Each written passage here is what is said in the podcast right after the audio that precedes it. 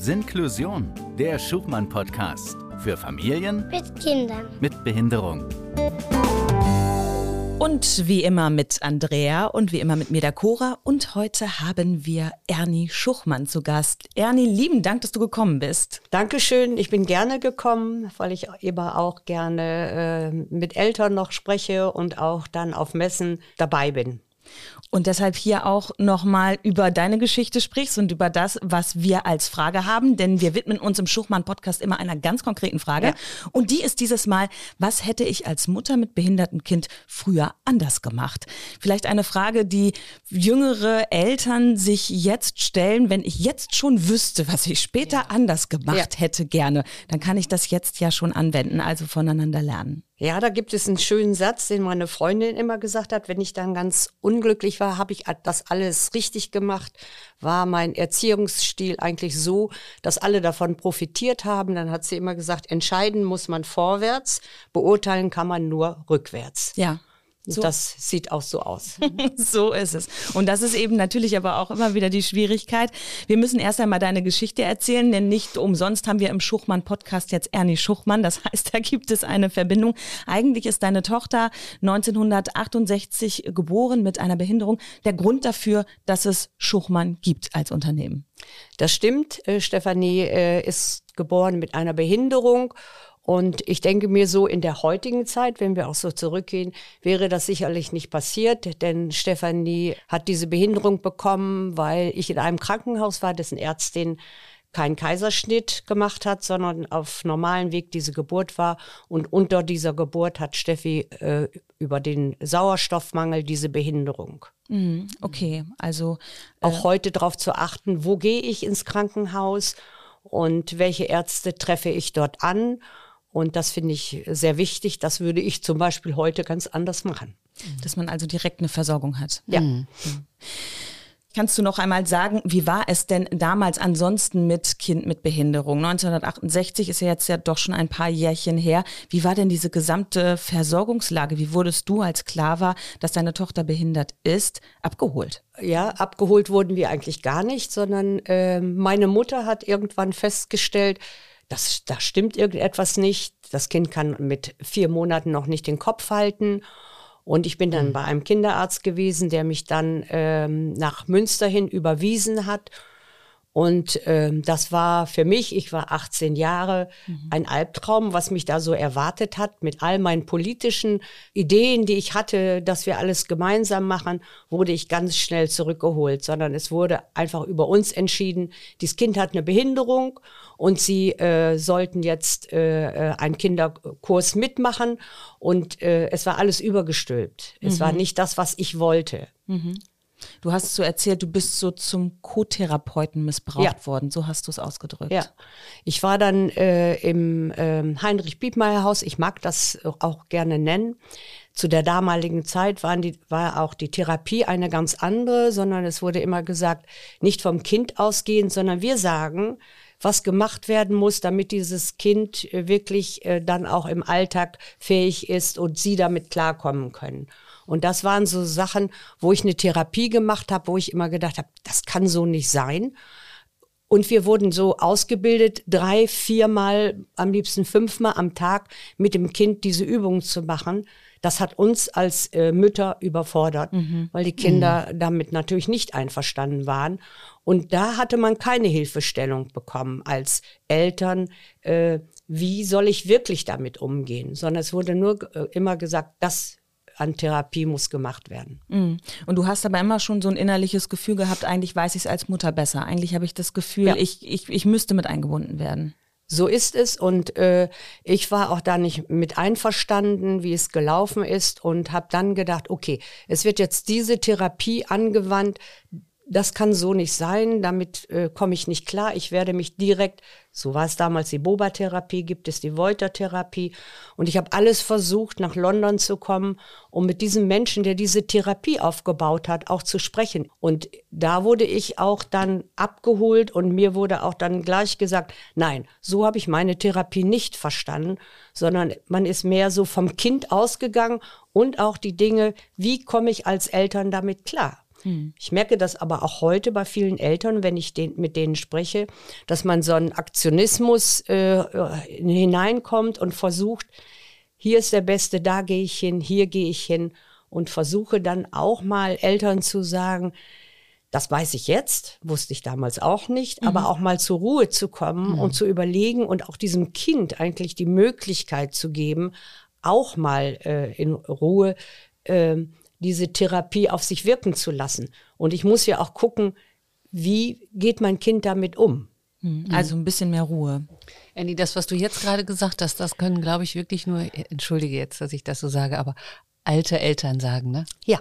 Dass man mal Ruhe halten soll und sich anhören, was geraten und angeboten wird, aber dass man nicht alles machen muss, oder? Ja.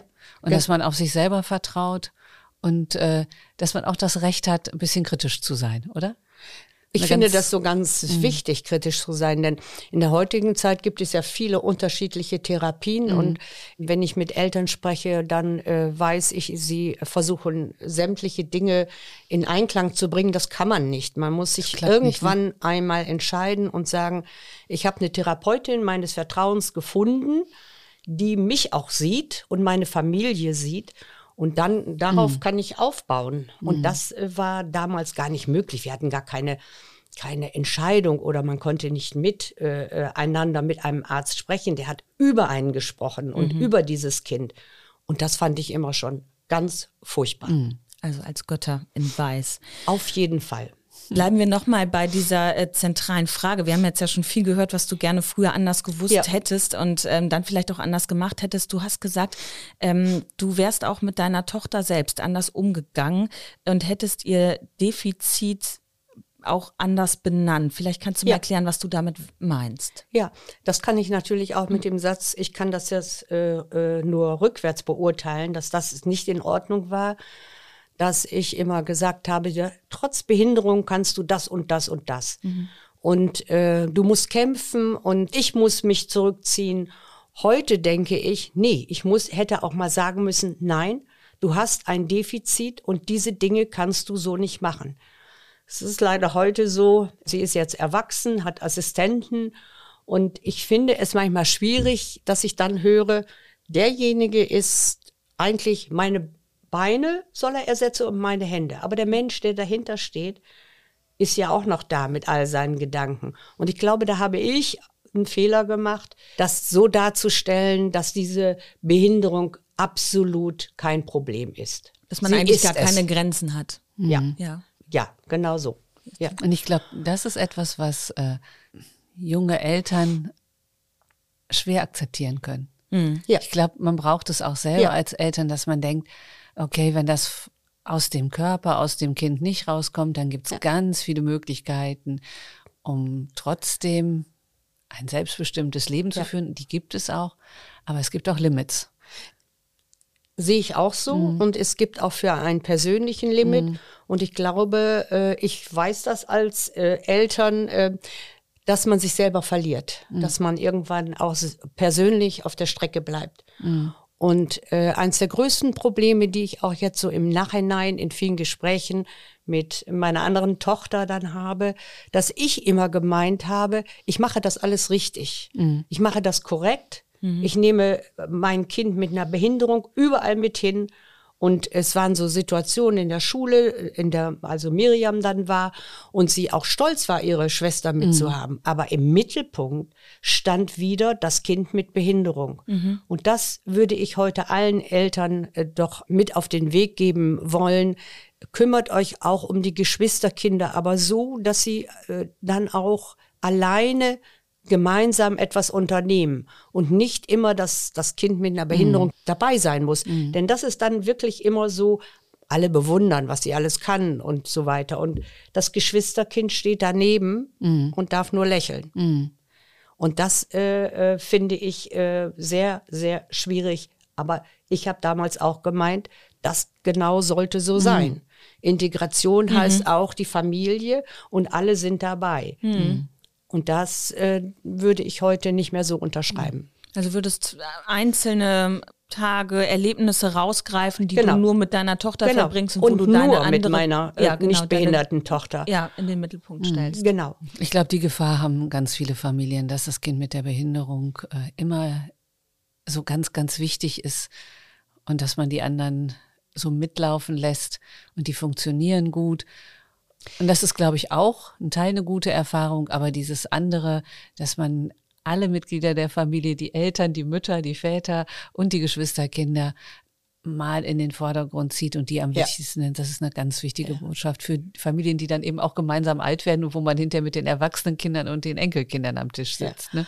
Und Andrea, wir sehen das auch immer auf Messen, wenn man sich dann mit äh, Eltern unterhält und Mhm. man hat das Kind mit einer Behinderung und versucht dann auch äh, zu gucken, äh, was Mhm. für ein Hilfsmittel das Kind braucht. Und die Geschwisterkinder stehen daneben, in Anführungsstrichen, Ja. machen nur Blödsinn, schreien dazwischen. Ja, weil sie eigentlich nur Nebenfiguren sind.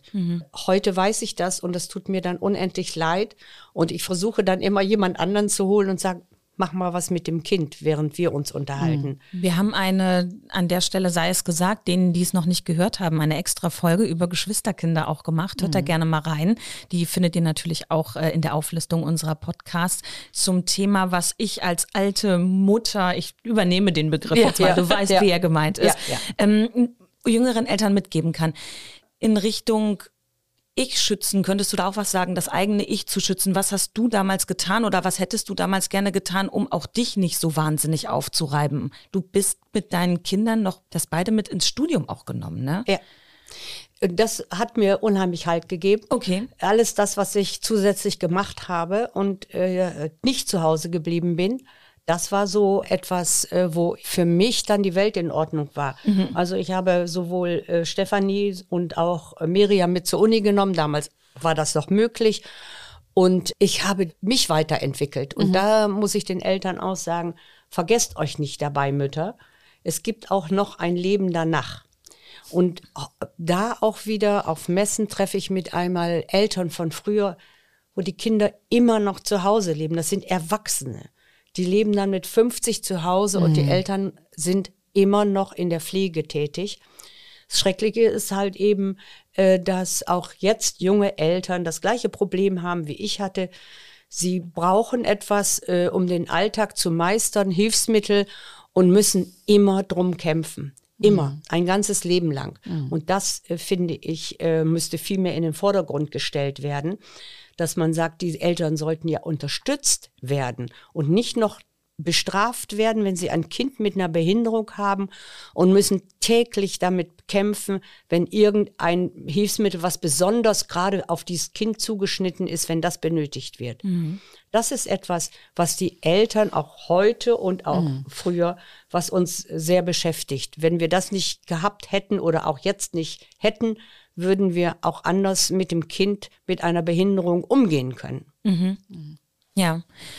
Wie ist es, du hast es eben noch mal gesagt, Richtung Selbstständigkeit, also diese Abnabelung, dass ein Kind sich abnabelt, damit es eben mit 50 nicht mehr zu Hause Ja. wohnt. Das ist ja ein ganz starker innerer Prozess, aber sicherlich auch ein Prozess, wo man sich eben Hilfe holen muss, schon in jungen Jahren. Also man muss das ja schon etwas vorbereiten. Wie würdest du sagen, das wäre der richtige Weg, auch mein Kind mit Behinderung ein Stück weit selbstständig zu machen? Ja, ähm, früher gab es diese Medien nicht. Heute gibt es so viele Möglichkeiten, äh, nachzuschauen, wo kann ich äh, mit meinem Kind hingehen, wo finde ich Hilfe. Es gibt sehr viel Selbsthilfegruppen und Möglichkeiten äh, dann auch zu gucken, kann ich irgendwie eine Wohngemeinschaft, Behinderte, Nichtbehinderte, das sind ja heute alle die Möglichkeiten, die wir nicht hatten. Und ich würde sehr, sehr früh anfangen, äh, dass diese Kinder oder dass man sich abnabelt, dass man ein eigenes Leben führt. Ich meine, äh, Andrea weiß es auch, viele Ehen gehen genau darum auseinander. Ich muss mich ja ständig kümmern. Das kann ich alleine essen, es muss äh, gepflegt werden. Und da einen richtigen Weg zu finden, äh, irgendwann zu sagen, wir suchen mal eine Möglichkeit, wo das Kind glücklich ist, mhm. aber wo ich mich selber auch wiederfinde, wo ich sage, ich habe das Kind nicht abgeschoben, sondern ich habe dem Kind Selbstständigkeit gegeben. Mhm. Diese Möglichkeiten hat man aber heute. Ja, aber das hast du wirklich schön auf den Punkt gebracht. Ne? Ich habe es nicht abgeschoben, sondern ich habe ihm die Möglichkeit gegeben, selbstständig zu werden. Ich habe fr in, früher in den Krüppelgruppen mitgearbeitet, so hießen sie. Mhm. Und ähm, Gruselig. Äh, die haben sich absichtlich Krüppelgruppen genannt, weil sie auch so behandelt wurden. Wenn man äh, Kinder mit Spina bifida gesehen hat, die dann äh, auch, ohne sie zu fragen, man sie auch einen Stehständer gestellt hat oder ein, zur Rotation gebracht haben, damit wir, die Außenstehenden, gesehen haben, oh, die können sich ja bewegen. Und diese Leute waren in den Krüppelgruppen drin und haben gesagt, was habt ihr eigentlich nur mit uns gemacht? Mhm. Äh, wir mussten das tun. Das war so entwürdigend. Mhm. Und wir wurden nicht gefragt, ob wir das wollen. Mhm. Oder Menschen, die an den Gliedmaßen Probleme haben, die heute selbstverständlich Musik machen und nur mhm. mit den Füßen äh, arbeiten. Das durfte man gar nicht. Man wurde getrimmt dass man dann eben mit seinem Armen oder mit den Händen oder man mhm. hat das Essen so von anderen bekommen. Diese Erziehung zur Selbstständigkeit war nicht da. Mhm. Sehe ja. ich das richtig, Andrea? Ich glaube schon und ich glaube, dass sich das heute verändert hat. Ich das glaube, hat sich völlig verändert und die Eltern lassen sich das auch gar nicht mehr bieten und das ist gut, weil sie die Möglichkeit haben, überall nachzuschauen und was sind meine Rechte. Das finde ich so mhm. ganz wichtig. Mhm. Du hast vorhin noch einen Punkt angesprochen und den würde ich als letzten ganz gerne noch einmal etwas vertiefen. Du hast schon so auf Therapien gesprochen, ein bisschen mehr Ruhe reinbringen und du sagst auch, macht nicht zu viele Therapien. Man ist in so einem Aktionismus drin, ja. hier noch, da noch, jenes noch. Man kriegt ja auch permanent irgendwo was angeboten, weil man ja eben ja. In, in dieser ja. Glocke ist. Ähm, aber du sagst, uh, nicht zu viel. Nicht zu viel, weil ich viele äh, Kinder und äh, Erwachsene nachher selber äh, kennengelernt habe oder auch meine eigene Tochter, die irgendwann gesagt hat, nee, ich mache das nicht mehr. Mhm. Und ich das äh, sehr schade fand, dass sie nicht noch irgendwie äh, Bewegungen oder zur Therapie hingegangen ist. Heutzutage lehnt sie das strikt ab.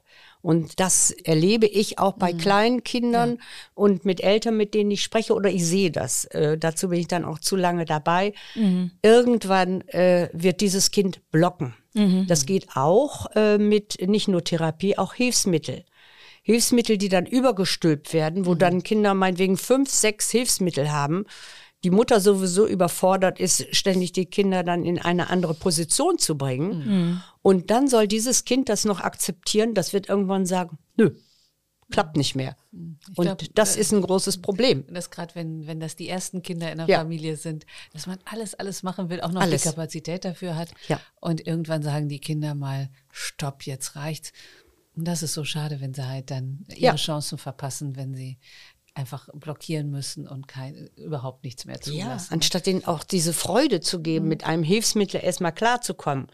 Wenn wir Kinder auf einem Fahrrad sitzen, wie toll ist das? Aber mhm. dann nicht schon wieder anfangen und dann müssen wir noch einen Stehständer draufstellen und, und wir müssen das. Mhm. Äh, nein, einfach diese Freude erstmal zulassen und immer so Step by Step. Vielleicht kriegen wir zum Schluss, das fände ich jetzt ganz schön. Du hast am Anfang diesen Satz genannt. Kannst du den nochmal nennen? Ja. Entscheiden muss man vorwärts und beurteilen kann man nur rückwärts. Ich kann das jetzt auch nur sagen. Vorher habe ich immer gemeint, alles richtig zu machen. Und ich glaube, dass auch heute die Eltern natürlich auch meinen, alles fürs Kind richtig zu machen. Mhm. Was ich so, äh, ja, so beeindruckend finde, was du jetzt schilderst, ist, äh, dass du dir deine Fehler zugestehst.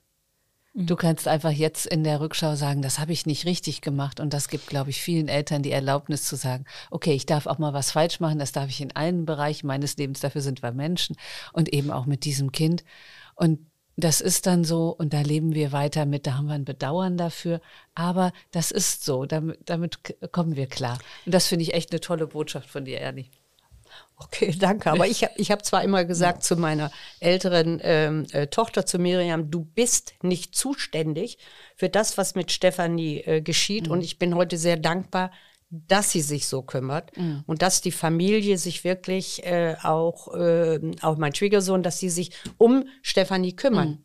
Mhm. mhm. Und das äh, ist etwas, was so gewachsen ist und dafür bin ich sehr, sehr dankbar. Das wird nicht jede so haben zu Hause. Und wir haben dich ja heute als Mutter eingeladen. Wir haben am Anfang gesagt, dass eben aufgrund deiner Situation und der Situation deiner Tochter eben Schuchmann entstanden ist. Wen das Ja. interessiert, du hast jetzt deinen Schwiegersohn angesprochen, ist bei uns eben auch schon gewesen und der redet dann mehr über Reha-Hilfsmittel und wie es zustande kam. Falls das jemand interessiert, auch gerne in die Folge noch mal reinhören. Und damit sage ich ganz, ganz lieben Dank, dass du da warst, dass du so offen mit uns darüber gesprochen hast. Ich glaube, da können Eltern einiges mitnehmen, jetzt schon. Und äh, damit sagen wir, liebe Hörerinnen, liebe Hörer, wir verabschieden uns. Und wie immer am Ende folgender Hinweis, schreibt uns eure Themenvorschläge, euer Feedback, Wünsche, Fragen, alles ist erlaubt und zwar an podcast.schuchmann.de. Und hört natürlich, das ist besonders wichtig, beim nächsten Mal wieder rein. Tschüss. Tschüss. Das war Sinklusion, der Schubmann-Podcast für Familien Mit Kindern. mit Behinderung. Weitere Informationen gibt's unter www.schubmann.de.